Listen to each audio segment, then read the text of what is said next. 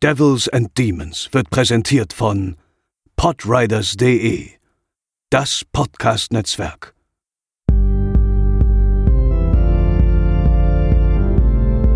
They're coming to get you, Barbara. They're coming for you. Hallo und herzlich willkommen zur 92. Episode von Devils and Demons. Ich bin der Chris und an meiner Seite ist heute leider nicht der Pascal, denn der hat derzeit Godzilla Urlaub und hat gerade schwer zu tun mit einem Marathon zur Original Gojira bzw. Godzilla Reihe, ähm, denn sein anderes Projekt, die Welle Nerdpol, äh, nimmt sich diesem Thema an und wird, glaube ich, einen ziemlich, ziemlich langen Podcast darüber produzieren. Also, falls ihr Lust habt, könnt ihr da demnächst auf jeden Fall mal reinhören. Dazu natürlich liebe Grüße an dieser Stelle an Pascal. Aber ihr sollt natürlich dennoch nicht auf Devils and Demons verzichten. Und so stelle ich euch alleine heute einen meiner absoluten Guilty Pleasures aus dem Horrorbereich vor. Ja, Ende der 90er Jahre war ganz klar die zweite Hochsaison des Teen-Horrorfilms. Das haben wir ja unter anderem auch schon in unserer Podcast-Episode zu I Still Know What You Did Last Summer herauskristallisiert. Nach Scream gab es eben eine riesige Welle an mehr oder weniger guten Filmen, die die Formel von Wes Craven abwandelten oder ja gar kopierten, könnte man eigentlich durchaus sagen. Also da gab es durchaus einige Filme, die eigentlich die komplette Formel von Scream einfach ja gerip-offed haben. Ähm, etwas weniger offensichtlich und viel mehr von wesentlich älteren Filmen inspiriert zeigt sich dagegen unser heutiger Film. Heute bei Devils and Demons Disturbing Behavior aus dem Jahre 1998. Come sit down. This is Kathy. Hey. Lorna. Chug. You know Robbie. And Dickie. Steven's new to the Bay from Chicago. You hate it here, don't you? It's just different. The kids are. Strange. Hello. Hey. It's like they're always smiling. They're always happy. Kelly Connor said she saw Andy Efkin bite the head off a kitten in a fit of rage. They're brainwashed, lobotomized, programmed. They used to be my friends. Gavin thinks some sinister force is taking over the Cradle Bay meatheads. A sinister force? Now, with every successive kid, we are getting closer and closer to perfection. All in favor? I can't go home. When I get there, they're waiting for me. Don't leave me alone like this! I'm a friend of Gavin's. Is he around? Gavin's a good boy now. Science is God. It's not what you think. I got a couple tiny glitches to iron out. Will you go out with me? No. Wrong. Bad. It's not bad, it's normal. Who's gonna believe you, huh? Your parents? You signed me up for the program?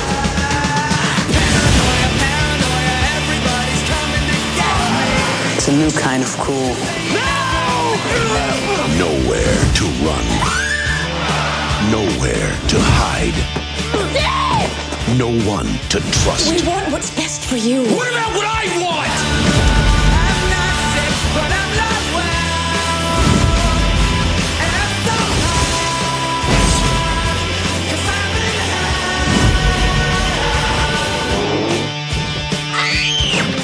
Wow. Disturbing behavior.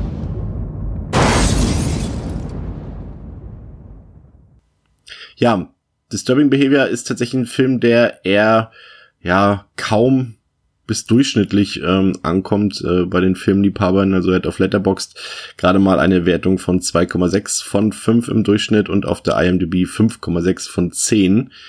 Ähm, Falls ihr den Film sehen wollt, müsst ihr leider, zumindest wenn ihr eine deutsche Tonspur haben wollt und den auf unseren herkömmlichen Blu-ray beziehungsweise DVD-Spielern abspielen wollt, müsst ihr auf, ja, auf die deutsche DVD zurückgreifen. Aber auch da äh, gilt Achtung, denn es gibt sowohl eine FSK 16 als auch eine FSK 18 DVD und nur die 18er Scheibe ist komplett ungekürzt, wobei das bei diesem Film ein Thema für sich ist, auf das wir ja gleich noch zu sprechen kommen. Der Film hat 15 Millionen Dollar gekostet und war letztendlich am Box Office nicht so wirklich erfolgreich, hat gerade mal 18 Millionen Dollar eingespielt, was im Prinzip jetzt für einen Horrorfilm dieser Größenordnung eigentlich nicht wenig ist, aber gemessen am Budget ist es dann doch ein ziemlicher Flop.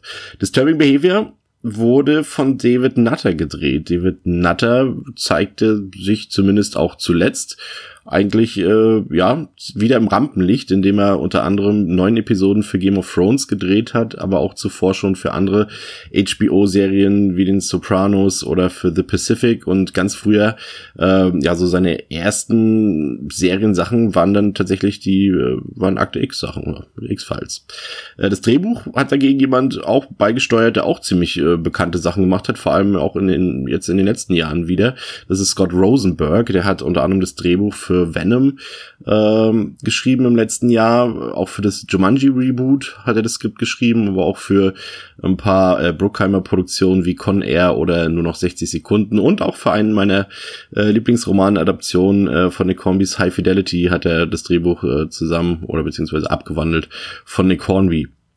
Der Cast liest sich wieder so ein bisschen wie so ein Best-of aus der Zeit, in der der Film gedreht wurde, halt Ende der 90er Jahre. Das ist, das ist halt äh, komplett aufs Teenie-Publikum zugeschnitten. Haben wir auf der einen Seite James Marston, der äh, ja dann auch später äh, durchaus bekannt bekannter wurde durch das X-Men-Franchise. Wir haben Katie Holmes dabei, ähm, die ja damals noch sehr aktiv war vor der Kamera.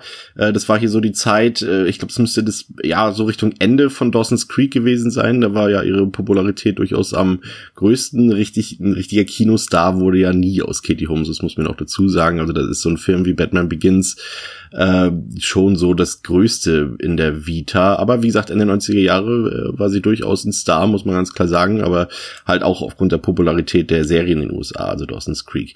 Dann haben wir Nick Stahl da, der äh, ja sehr oft unter ferner Liefen läuft, ist jetzt ein Schauspieler, der äh, beim Publikum selten gut aufgenommen wurde. Äh, größeren Filmen, Terminator 3, Sin City hat er mitgespielt. Ähm, ja, muss ich auch zugeben, ich bin jetzt auch nicht der größte Fan von ihm. Ansonsten haben wir ein paar Veteranen dabei, Steve Railsback, äh, der auch schon in Genreproduktionen früher in den 80er mitgewirkt hat, Life Force zum Beispiel oder Turkey Shoot. Ähm, und äh, auch Bruce Greenwood ist dabei, der hier den Antagonisten spielt. Und in einer frühen Rolle, noch äh, im ziemlich jungen Alter, Catherine Isabel, die äh, man ja durchaus heute aus vielen Horrorfilmen kennt, wie American Mary, Ginger Snaps, Freddy vs. Jason oder eben auch ähm, aus Insomnia. Ja. Ähm, der Film hat eine relativ bewegende Produktionsgeschichte hinter sich, denn es gibt tatsächlich äh, neben der äh, ja hier präsentierten Kinofassung der ungeschnittenen gibt es auch einen Director's Cut von David Nutter, der jedoch nie groß präsentiert wurde. Äh, tatsächlich haben ein paar Leute den gesehen und äh, ja halten na das originale eigentliche Version für die deutlich bessere. Diese Version umfasst auch tatsächlich eine Laufzeit von 115 Minuten und kam im Testpublikum auch gut an, aber die Produzenten von MGM ähm, die hatten ziemliche Bedenken bei der ganzen Sache. Zum einen empfanden sie den Film deutlich zu lang für eine Pro Produktion dieser Art, für so einen Genrefilm, der hauptsächlich Teenager ansprechen sollte. Und zum anderen haben sie dort einige Szenen definitiv deplatziert gesehen. Da gibt es zum Beispiel eine Sexszene zwischen äh, James Marston und Katie Holmes und äh, die wurde rausgeschnitten und ja, am Ende waren es dann tatsächlich 20 Minuten, die dort entfernt wurden aus dem Film. Und das sollte aber noch nicht alles sein.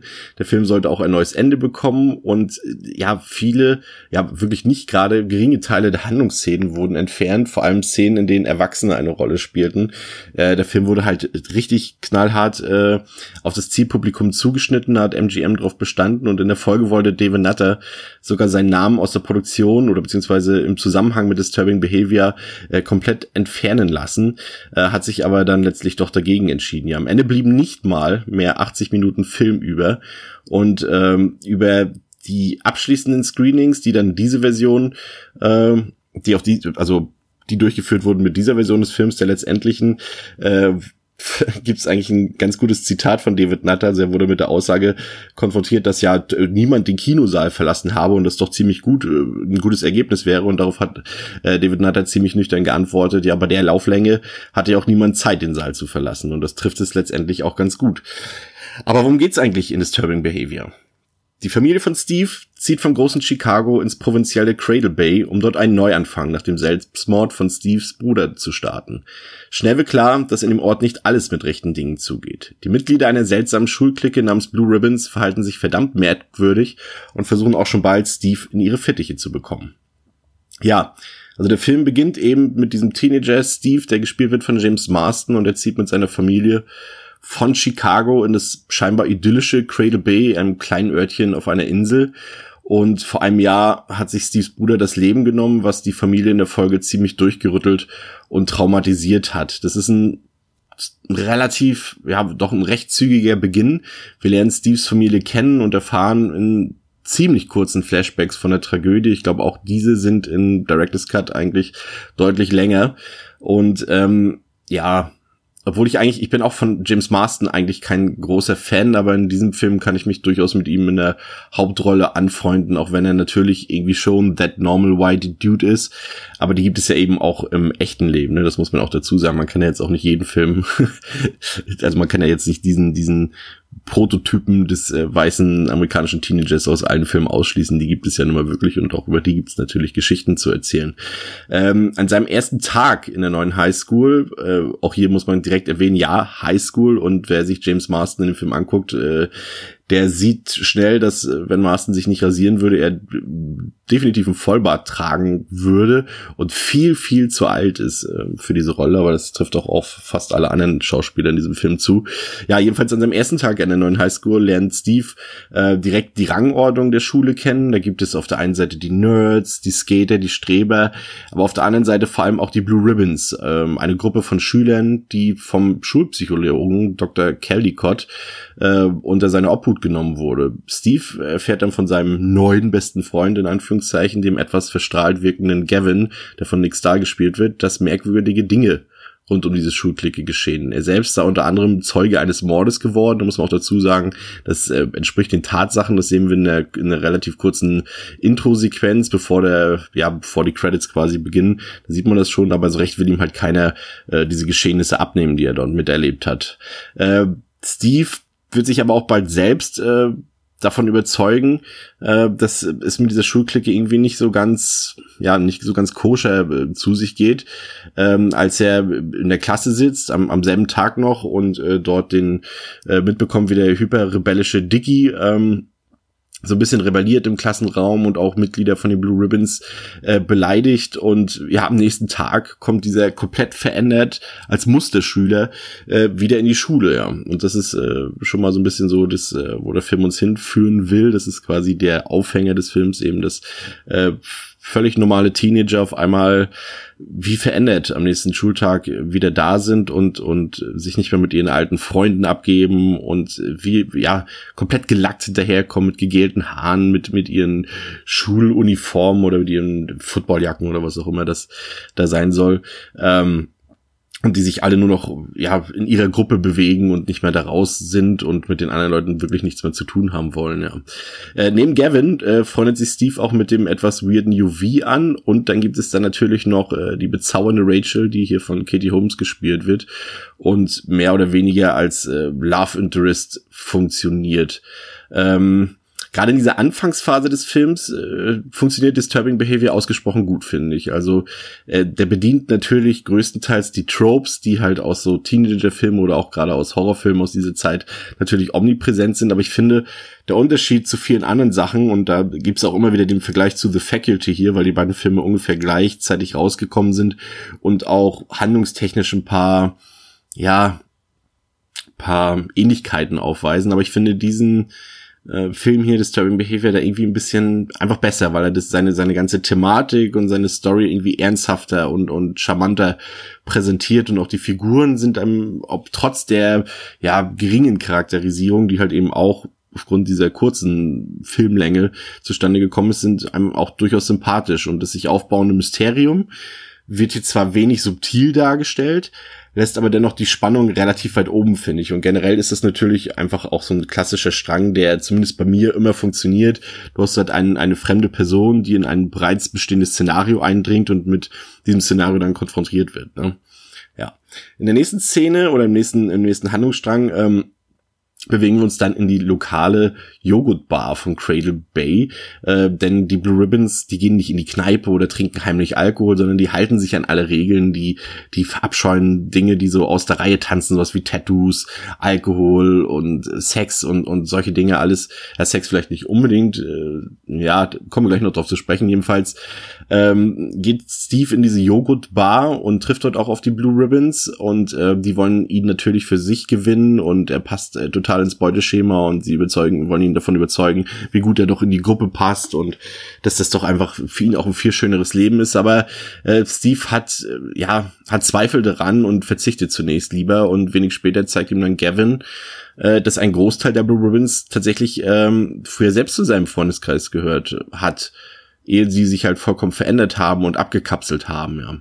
Dann kommt es zu einer der besten Szenen des Films, wie ich finde, denn am Abend äh, muss Gavin dann erfahren, dass seine Eltern ihn ebenfalls für dieses Blue Ribbons Programm angemeldet haben und ähm, wie zu erwarten, taucht Gavin am nächsten Schultag völlig verändert wieder im Schulgebäude auf und äh, sorgt unter anderem auch dafür, dass Steve richtig mächtig vermöbelt wird von den Ribbons. Und äh, Steves Zweifel werden natürlich dadurch immer größer. Und wie gesagt, es ist für mich eine der stärksten Sequenzen des Films.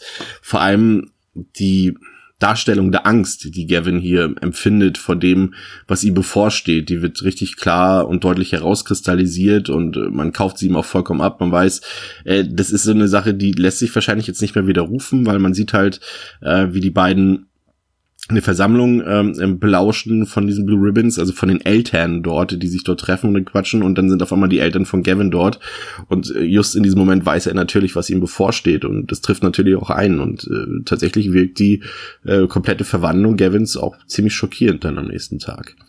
Und zu Hause erwartet Steve dann tatsächlich auch eine Überraschung. Und zwar ist da ähm, die hübsche Lorna, ein Mitglied äh, der Blue Ribbons, und äh, die wartet in seinem Haus auf ihn unter dem Vorwand, dass er, dass sie Nachhilfeunterricht geben will für Steves äh, jüngere Schwester Lindsay, die von Catherine Isabel gespielt wird. Aber eigentlich hat sie eine ganz andere Absicht, denn sie möchte Steve verführen.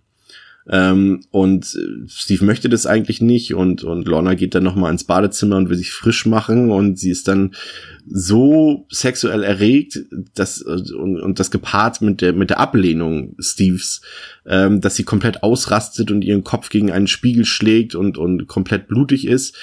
Und ähm, wir sehen dann auch, wo das Ganze hinführt und was der ganze Background dieser ganzen Sache ist, denn anschließend sehen wir, wie Dr. Caldicott, also der Schulpsychologe, äh, Lorna behandelt und äh, wir erfahren, dass den Teenagern Hirnimplantate eingesetzt werden, die ihr Verhalten halt komplett verändern und sie zu Musterschülern werden lassen, ja.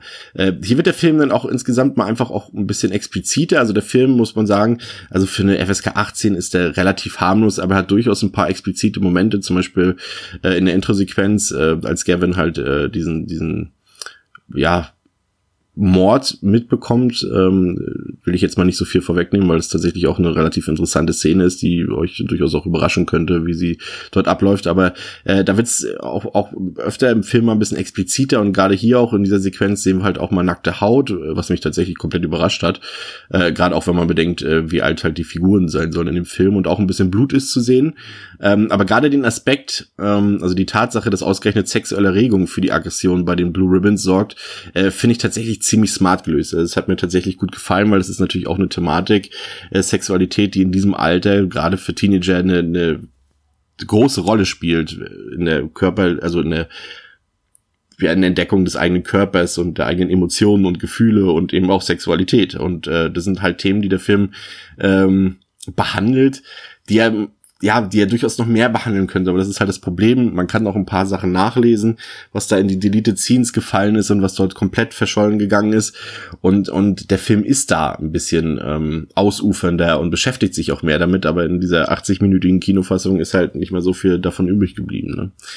Ja, in der Zwischenzeit hat sich Steve auch mit dem Schulhausmeister Dorian angefreundet, äh, der vorgaukelt, geistig behindert zu sein, um allen Stress mit den Ribbons aus dem Weg zu gehen. Und da er nebenbei auch Ratten fängt, hat er ein elektrisches Gerät entwickelt, das durch hohe Frequenzen Ratten tötet. Äh, Dorian, also der Schulhausmeister, hat die Vermutung, dass es eine große Verschwörung in der Stadt gibt, die sowohl die Ribbons als auch die Eltern, die Polizei und auch die komplette Schule umfasst, unter der Leitung von Dr. Caldicott, der eben die Kinder zu perfekten Menschen verwandeln will. Ähm, dieser Teil des Films ist ein bisschen schwierig, weil halt sehr sehr klischeehaft und tropig ist, ist es halt generell immer für mich ein, ein schwieriges Thema, wenn du in einem Film eine allwissende Figur hast, die eigentlich alles weiß, die, die auch schon hätte längst ausplaudern können, was da so vor sich geht, aber die Information halt eben nur so etappenweise preisgibt, nur um den Plot aufrechtzuerhalten, weil er dann vielleicht deutlich früher zu Ende sein könnte. Und das ist dann immer so ein bisschen schwierig, finde ich. Das ist dann eben nicht so smartes äh, Screenwriting aus meiner Sicht.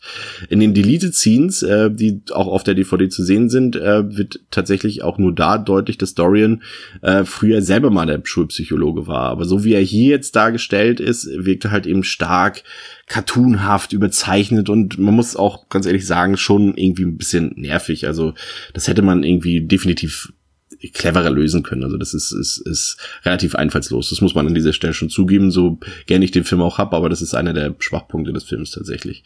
Ja, es kommt dann zu einem weiteren Zwischenfall, als äh, einer der Ribbons, äh, nämlich Chuck, der auf, auf Rachel steht, äh, versucht diese eben im Schulkeller zu vergewaltigen, äh, was gerade noch verhindert werden kann, zum Glück durch äh, eben dieses Rattenfängergerät von Dorian. Denn scheinbar verursacht dieses Gerät Ausschläge bei den äh, Hirnimplantaten der Ribbons und äh, sorgt dafür Fehlfunktionen. Und äh, dadurch kann das Ganze noch gerade so verhindert werden. Ähm, gemeinsam mit Steve findet Rachel dann heraus, dass all diese Dinge früher schon mal passiert sind. Tatsächlich sogar mit Dr. Caldicotts Tochter selbst, die er, die, ja, die, später selbst sagte auch sowas wie, ja, das war dann halt ein, sowas wie ein Betriebsunfall oder sowas, dass es bei ihr schief gegangen ist, denn diese sitzt in einer Psychiatrie ein und diese Psychiatrie wird eben von äh, Steve und Rachel aufgesucht und ja, da gibt's, also das ist vielleicht so der schwächste Teil des Films. Die, also die ganzen Szenen in der Psychiatrie wirken irgendwie seltsam und auch hier wird klar, ähm, dass da auch technisch denn nicht mal alles glatt lief. Also das wird auch schon in, in, in ein paar früheren Szenen deutlich, aber auch gerade hier in dieser, in diesem Moment in der Psychiatrie besonders, dass eben das Editing durch diese ganzen, Na äh, ja, durch diese ganze Post-Production eben halt alles nochmal umgeschnitten, weggeschnitten, abgeschnitten wurde, dass da dann auch natürlich keine flüssige Kamera mehr bei zustande kommt, also kein flüssiger Schnitt. Es wirkt alles sehr abgehackt. Es gibt auch so ein paar Kontinuitätsfehler in einzelnen Szenen. Also das ist, ja, hm. Und halt generell ist dieser ganze Aspekt in dieser Psychiatrie halt irgendwie unnötig, weil er letztendlich die Story nicht wirklich vorantreibt, auch wenn natürlich Rachel und Steve so ein paar neue Informationen gewinnen.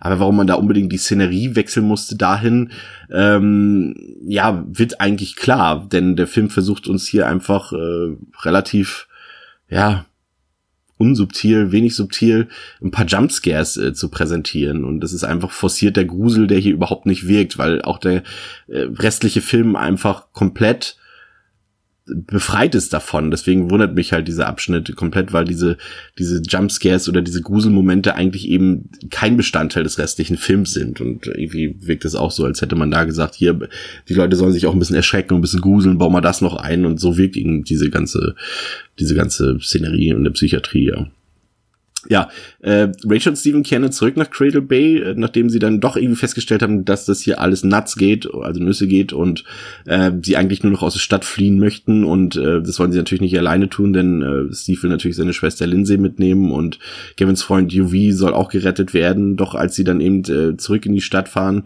um sie zu holen, ihre Freunde beziehungsweise die Schwester, äh, werden sie angehalten von Sheriff Cox, der natürlich auch mit diesen ganzen Leuten unter einer Decke stellt und äh, er kommt den beiden an einer Tankstelle in die Quere und, und will sie aufhalten. Doch dann ist eben wie der, der Hausmeister Dorian da, der eben gerade so zu Hilfe kommt und äh, es ermöglicht, dass die beiden äh, doch noch fliehen können wieder Richtung Cradle Bay. Das ist natürlich schon ein bisschen, ja, der Plot will es halt so, ne? Dass, dass Hausmeister Dorian auf einmal dort auftaucht oder immer da auftaucht, wo gerade seine Hilfe benötigt wird. Es kommt dann im Showdown auch nochmal. Das ist halt auch eher schwaches Screenwriting, halt, weil es so sein muss. Und das ist natürlich dann immer relativ einfach gelöst. Das Ganze fand ich jetzt aber nicht ganz so störend, muss ich zugeben, weil man sich dann irgendwie dann schon ein bisschen so darauf einlässt. Weil das ist natürlich kein großartiger Film, aber mir gefällt er irgendwie. Gerade weil er so stringent ist und weil, weil, ja, man, man das ist ein Guilty Pleasure. Kommen wir später noch drauf zu sprechen.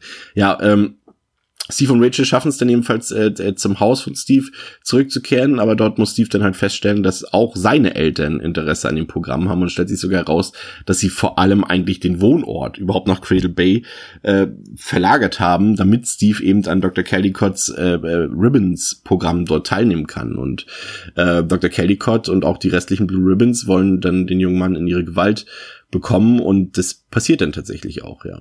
Ähm, das ist so die Einleitung von einem klassischen Showdown, würde ich sagen. Das ist vielleicht sogar ein bisschen zu schnell erzählt. Ähm, aber auch hier dürfte die Postproduktion schuld daran sein. Also ich kann mir schon vorstellen, dass äh, David Nutter da das Ganze einfach ein bisschen, bisschen ja, schöner erzählt hat, ein bisschen runder. Das geht hier alles schon so ein bisschen schnell und äh, gerade weil der Film ja sowieso sehr kurz ist, äh, kommt halt schon eine gewisse Hektik auf. Also der Film ist jetzt nicht irgendwie besonders rasant oder so, aber du hast halt wirklich ähm, ein bisschen wenig Raum, um die Figuren mal entfalten zu lassen. Du hast halt hier einfach Szene nach Szene nach Szene und die sind alle für den Film wichtig und es gibt keine Verschnaufpause und das ist, könnte für viele Leute definitiv ein Problem sein. Also ich fand das auch in dieser Version des Films immer noch gut, aber man kann erahnen, dass es eigentlich ja besser war, vermutlich im Director's Cut. Ich würde mir den gerne mal ansehen. Ich habe auch äh, gesehen, irgendwo gelesen, dass man den sich auf YouTube anschauen kann, aber meine Recherche hat da bis jetzt nichts ergeben. Aber falls ich da was finde, dann poste ich den Link bei uns in den Social Media Feeds. Ähm, ja, Steve und Rachel werden dann festgehalten in diesem Programmcenter von Dr. Caldicott, äh, das sich tatsächlich in den Untergeschossen des Rathauses von Cradle Bay äh, befindet und dort sollen sie operiert werden. Das wird dann halt so mit mit ja so eine Art Gedankenkontrolle gemacht. Also sie, ihnen werden Bilder eingeflößt und dann sollen natürlich eben auch noch so ein dieses Implantat ins Gehirn rein operiert werden. Aber kurz bevor das geschieht, kann Steve sich befreien und und seine äh, Freundin Rachel auch. Auch an dieser Stelle hier es, es ist noch gar nicht so klar. Dass, also na klar, man man sieht auch in, in einigen anderen Szenen, dass äh, die beiden schon irgendwas füreinander empfinden, aber es ist halt eher sehr rudimentär dargestellt und eben gerade dadurch, dass wir hier eigentlich schon eine Sexszene gehabt hätten zwischen den beiden und auch mehr, wahrscheinlich mehr emotionale Szenen, ähm, ja, weiß ich nicht, man merkt halt irgendwie, dass das fehlt in dieser Version des Films. Ne? Ähm, so wirkt es dann schon manchmal ein bisschen überraschend, äh, dass vor allem auch am Ende, dass äh, die beiden sich schon scheinbar ineinander verliebt haben, weil uns fehlt da einfach als Zuschauer so ein bisschen viel. Ähm, die beiden versuchen dann zusammen mit äh, UV und, und Lindsay dann doch noch zu fliehen. Ähm, aber auch dieser Fluchtversuch äh, mit dem Auto scheitert zunächst, weil sich dann eben wieder, natürlich, weil sie es eben wissen, äh, die Ribbons äh, auf der Straße in den Weg stellen. Die sind halt auch genauso wie Dorian immer genau da, wo sie sein müssen. Und lustigerweise ist dann eben genau der Hausmeister Dorian wieder da und rettet die Situation und lässt dann letztendlich mit seinem Rattenfängergerät und äh, mit seinem Truck alle Ribbons in den Abgrund stürzen, ähm, so dass die alle ja ums Leben kommen. Der Showdown, der letztliche ist vielleicht der Teil, ja, der auch noch ein bisschen hm, nicht ganz rund wirkt. Also es ist auch alles ein bisschen schnell und dann doch irgendwie sehr, ja, eine einfache Lösung. Man hätte das, ich weiß nicht, ich habe einfach, äh, als ich den Film das erste Mal gesehen habe, irgendwie erwartet, dass der Film das vielleicht anders löst als mit so einem simplen Plot-Device, dass ja, sie stürzen in den Abgrund, Thema ist erledigt. Also das hätte man vielleicht doch ein bisschen smarter lösen können, das Ganze, ja. Jedenfalls können dann äh, unsere drei Freunde und Steve's Schwester Lindsay äh, gedankenfrei Cradle Bay verlassen, auf eine Fähre und ein neues Leben starten.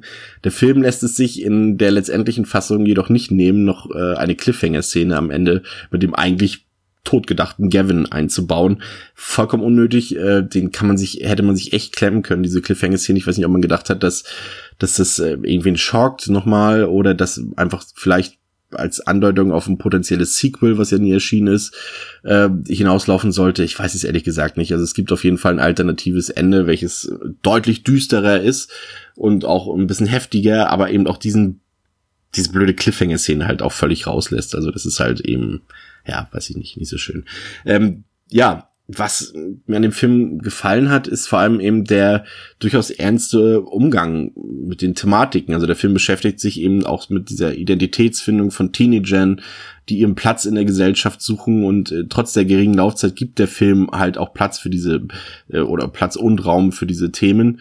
Ähm, auch wenn natürlich da mehr drin gewesen wäre und wahrscheinlich auch mehr drin war, das muss man leider an dieser Stelle immer wieder betonen, ähm, schafft der Film das schon zu vermitteln. Also der ist halt auch so ein bisschen so ein Kommentar auf die Gesellschaft, wenn er eben zeigt, wie, wie, so, wie man das auch, wie man das halt auch schon oft gelesen hat und, und gesehen hat im Fernsehen, wie halt äh, weiße männliche Studenten oder auch nicht unbedingt nur männliche, auch weibliche äh, Studenten oder Schüler oder Sportler irgendwie mit allem davonkommen, mit Mord, Vergewaltigung und Erniedrigung und aufgrund ihres Status in der Gesellschaft äh, Dinge einfach verziehen werden, mehr oder weniger. Das ist natürlich ein bisschen überspitzt und das soll auch gar nicht äh, verallgemeinert wirken, aber es sind halt durchaus Sachen, die man ja auch schon mal gesehen und gelesen hat und die auch teilweise halt auch äh, wirklich so geschehen sind. Ne? Also es ist halt auch kein Geheimnis. Ne? Ja, ähm, deswegen, also die meisten der Leute und vielleicht auch die meisten von euch finden The Faculty vermutlich besser, aber ich finde halt, dass Disturbing Behavior irgendwie die bessere Wahl ist. Also er funktioniert heute noch gut und dadurch, dass er halt die Thematik ernsthaft und düster ausspielt, äh, ist er einfach für mich mehr gemacht. Also ihr wisst es ja selbst, ich bin kein großer Fan von Humor in Horrorfilmen und deswegen mag ich den halt hier einfach lieber, weil er halt keinerlei Humor äh, inhält, beinhaltet und auch keinerlei Ironie und das einfach mit ein bisschen mehr Ecken und Kanten, als es der Großteil der Genre-Konkurrenz damals getan hat, äh, ausspielt. Also ähm, was vielleicht noch, äh, was vielleicht für jeden tatsächlich ein Pluspunkt sein könnte, ist der wirklich großartige Score von Mark Snow, der auch als äh, bekannt wurde als Komponist der X des X-Files-Franchises. Und sein Score, der ist wirklich sehr einprägsam, also der bleibt wirklich im Gedächtnis und sorgt wirklich für Spannung und Atmosphäre. Also muss ich sagen, äh, schon wenn der Film losgeht und auch mit seinen Opening Credits, wenn, wenn der Score darüber läuft, finde ich richtig, richtig gut gelungen, ja. Ähm, was halt mir auch gefällt, ist, dass er halt eben nicht so diese, diese Slasher-Gefilde abgrast, sondern dass er sich einfach auch deutlich ältere Vorbilder sucht. Also du hast halt Elemente äh, aus zum Beispiel Village of the Damned hier drin, Clockwork Orange, Invasion of the Body Snatchers oder von den Stepford Wives. Also der hat da durchaus seine Vorbilder, kann denen natürlich längst nicht das Wasser reifen, aber reichen. Aber er macht einfach Spaß, muss ich sagen. Also vor allem man, also, also mir gefällt er tatsächlich gut. Ich weiß, dass es ein Film kein guter Film ist, aber mir gefällt er gut. Aber selbst wenn äh, ihr vielleicht mal so, so einen Film So Bad It's Good gucken wollt, also auf diesem Niveau funktioniert das tatsächlich, weil zum Beispiel die Dialoge des Films echt zum Fremdschämen sind. Also sie sind mega cringy, also extrem und, und sorgen schon für den einen oder anderen Lacher bei euch. Da bin ich mir sicher, auch wenn er das natürlich nicht beabsichtigt hat. Aber das ist halt so, wenn erwachsene Leute äh, irgendwelche Jugendkulturen präsentieren wollen und dann äh, eine Sprache an den Tag legen, dann wird halt so vom Rumgurken, was guckst du hier ab und sowas geredet. Das ist halt schon ein bisschen, naja. Ich glaube, die Dialoge haben sich tatsächlich vielleicht Ende der 90er Jahre ein bisschen besser angehört, als sie es heute tun, mit ein bisschen Abstand. Ähm, ja, schwach ist natürlich das Editing des Films äh, aus besagten Gründen. Also das ist halt wirklich so, du merkst halt einfach, dass das ein Film ist, an dem sehr viel herumgedoktert wurde und äh, das ist einfach, es gibt kein rundes Gesamtergebnis. Man merkt halt einfach, da fehlen Szenen, da fehlen Handlungsstränge und, und selbst in den Szenen wird sehr viel eher amateurhaft geschnitten. Also das ist tatsächlich so eine Sache, die nicht so gut funktioniert an dem Film. Aber letztendlich ist Disturbing Behavior für mich wirklich völlig unterbewerteter Teen-Horrorfilm mit einer charmanten Besetzung, mit einer knackigen Laufzeit, einem großartigen Score und aus meiner Sicht auch einer interessanten, ja, Body Snatcher Variante oder Stepford Wives Variante. Aber wie gesagt, es fehlt natürlich auch an vielen Stellen einfach an Logik, äh, an guten Dialogen und auch an, an ja, technischer Kompetenz in der Postproduktion eben. Aber was soll's? Das waren die 90er Jahre. Ich freue mich wirklich, Disturbing Behavior alle paar Jahre mal wieder zu schauen und wieder zu entdecken und gebe dem Film dreieinhalb Sterne. Und damit verabschiede ich mich auch für heute mit dieser eher kurzen Episode. Ich hoffe, es hat euch trotzdem gefallen. In der nächsten Woche ist Pascal auf jeden Fall wieder an meiner Seite. Und dann haben wir bestimmt auch wieder was Schönes für euch im Angebot. Danke fürs Zuhören, danke für eure Aufmerksamkeit. Bis zum nächsten Mal bei Devils and Demons. Auf Wiederhören.